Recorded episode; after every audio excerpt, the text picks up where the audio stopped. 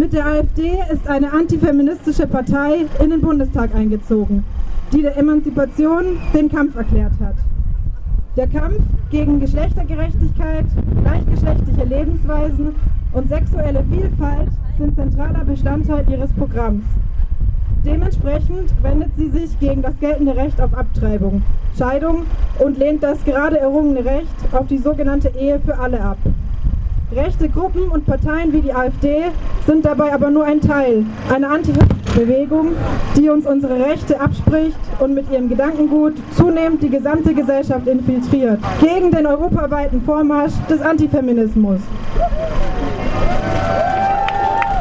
Wir lassen uns nicht zurückdrängen. Emanzipation statt rückschrittlicher Ideologie.